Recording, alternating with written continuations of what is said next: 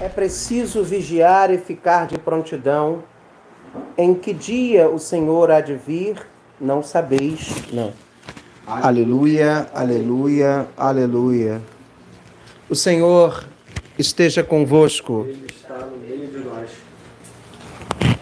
Proclamação do Evangelho de Jesus Cristo, segundo Mateus. Glória a vós, Senhor.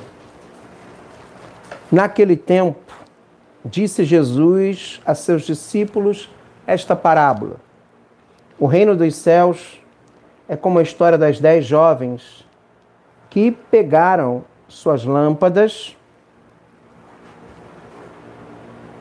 de óleo e saíram ao encontro do noivo. Cinco delas eram imprevidentes e as outras cinco eram previdentes. As imprevidentes pegaram as suas lâmpadas, mas não levaram óleo consigo. As previdentes, porém, levaram vasilhas com óleo junto com as lâmpadas. O noivo estava demorando e todas elas acabaram cochilando e dormindo. No meio da noite ouviu-se um grito: O noivo está chegando, ide ao seu encontro. Então as dez jovens se levantaram e prepararam as lâmpadas. As imprevidentes disseram às previdentes: Dai-nos um pouco de óleo, porque nossas lâmpadas estão se apagando. As previdentes responderam: De modo algum, de modo nenhum, porque o óleo pode ser insuficiente para nós e para vós. É melhor irdes comprar dos vendedores. Enquanto elas foram comprar óleo, o noivo chegou. E as que estavam preparadas entraram com ele para a festa de casamento. E a porta se fechou. Por fim chegaram também as outras jovens e disseram: Senhor, Senhor, abre-nos a porta. Ele, porém, respondeu: Em verdade eu vos digo, não vos conheço. Portanto,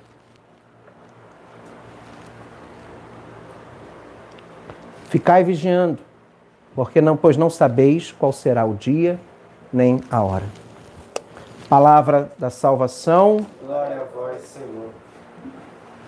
Caros irmãos, queridas irmãs, já estamos celebrando hoje, antecipadamente, hoje dia 7 de novembro, 38º dia de nossa quarentena,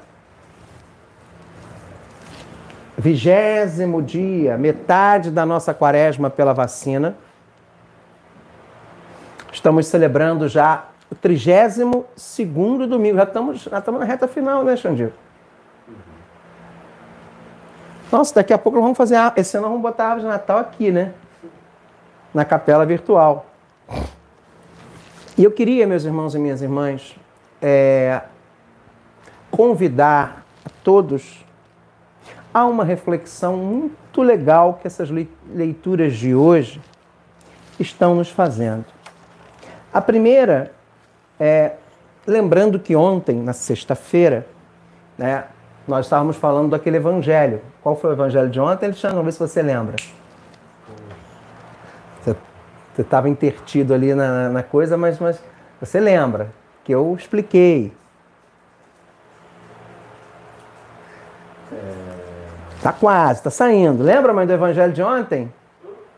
Lembra do evangelho de ontem? É do, do esperto. É, A esperteza e a desonestidade. É, aquele, aquele funcionário que tirou a comissão dele e espertamente e passou os barris de óleo e depois as peças lá, os feixes de trigo, num preço mais justo para os clientes lá do seu patrão. Então, ontem nós explicávamos sobre a esperteza no sentido positivo, não é malandragem, é a esperteza, ser esperto, ser audaz, sabe? E que é essa esperteza que foi elogiada, e não a desonestidade. E hoje a gente já começa falando da sabedoria. O livro da sabedoria é resplandecente e sempre viçosa, a sabedoria. Ela é facilmente contemplada por aqueles que a amam e é encontrada por aqueles que a procuram. Então, quem procura sabedoria vai encontrar sabedoria. Então, vamos pedir. Por isso que eu peço todo dia aqui, ó, sabedoria, Senhor. Eu peço sabedoria. A senhora não pede, não, mãe? Alexandre pede sabedoria, Alexandre? Pede mesmo, Alexandre? Não, que que é isso? Ah, pô, fala com convicção, pô. Eu peço, Padre João. E assim, pedindo já é difícil, gente. Imagina sem pedir. Então vamos pedir. Ela é, é facilmente contemplada por aqueles que a amam e é encontrada por aqueles que a procuram. Ela se antecipa, dando-se a conhecer aos que a desejam. Então nós temos que desejar ter sabedoria. Me lembrou de um personagem da Bíblia, do Antigo Testamento, quando fala de sabedoria. Quem vem a cabeça? Que Deus mandou pedir o que ele quisesse. E ele só, e ele só pediu uma coisa a Deus: sabedoria. Quem foi? Quem foi Alexandre? Tchan, tchan, tchan, tchan. E, e. E, e. Quem foi? Quem foi? Pessoal, o rei. Foi um rei. Não. Outro. Rei Salomão. Foi, Xandico. Xandico não colou aí não, né, Xandico? O rei Salomão. O rei Salomão. Por isso que tem aquela famosa solução salomônica das duas crianças na Bíblia. É, e é, quem não viu a homilia de ontem tem podcast, né? Agora estamos com podcast, já está lá no podcast. A homilia de ontem, ontem foi dia 6 de novembro, tá? E eu acho que muito provavelmente a de hoje vai estar no podcast no final da missa até umas sete horas da noite. É, a sabedoria, ela deve ser pedida. Meditar sobre ela é a perfeição da prudência. E quem ficar acordado por causa dela, em breve é de viver despreocupado. Pois ela mesma sai à procura dos que o merecem. Cheia de bondade, aparece-lhes nas estradas e vai ao seu encontro em todos os seus projetos.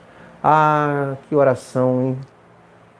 Eu vou, eu vou adotar esse capítulo 6, versículos de 12 a 16 do livro da sabedoria. Eu vou adotar como minha oração diária. Vem sabedoria, vem. Vem sabedoria, vem sabedoria. Vem cheia de bondade. Aparece-me nas estradas dessa vida. Vem ao meu encontro, ao encontro dos nossos projetos. Vem sabedoria. Vem me deixar acordado para que eu não fique para que eu fique despreocupado. Vem, vem sabedoria. Vem sobre nós. Nossa, que, que texto, que texto bonito, que oração profunda. E o que nós estamos precisando nessa época é muita sabedoria. Muita sabedoria. E aí vem a segunda leitura, a São Paulo aos Tessalonicenses.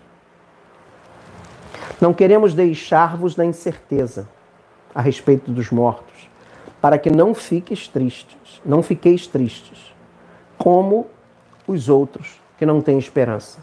Se Jesus morreu e ressuscitou, esta é a nossa fé.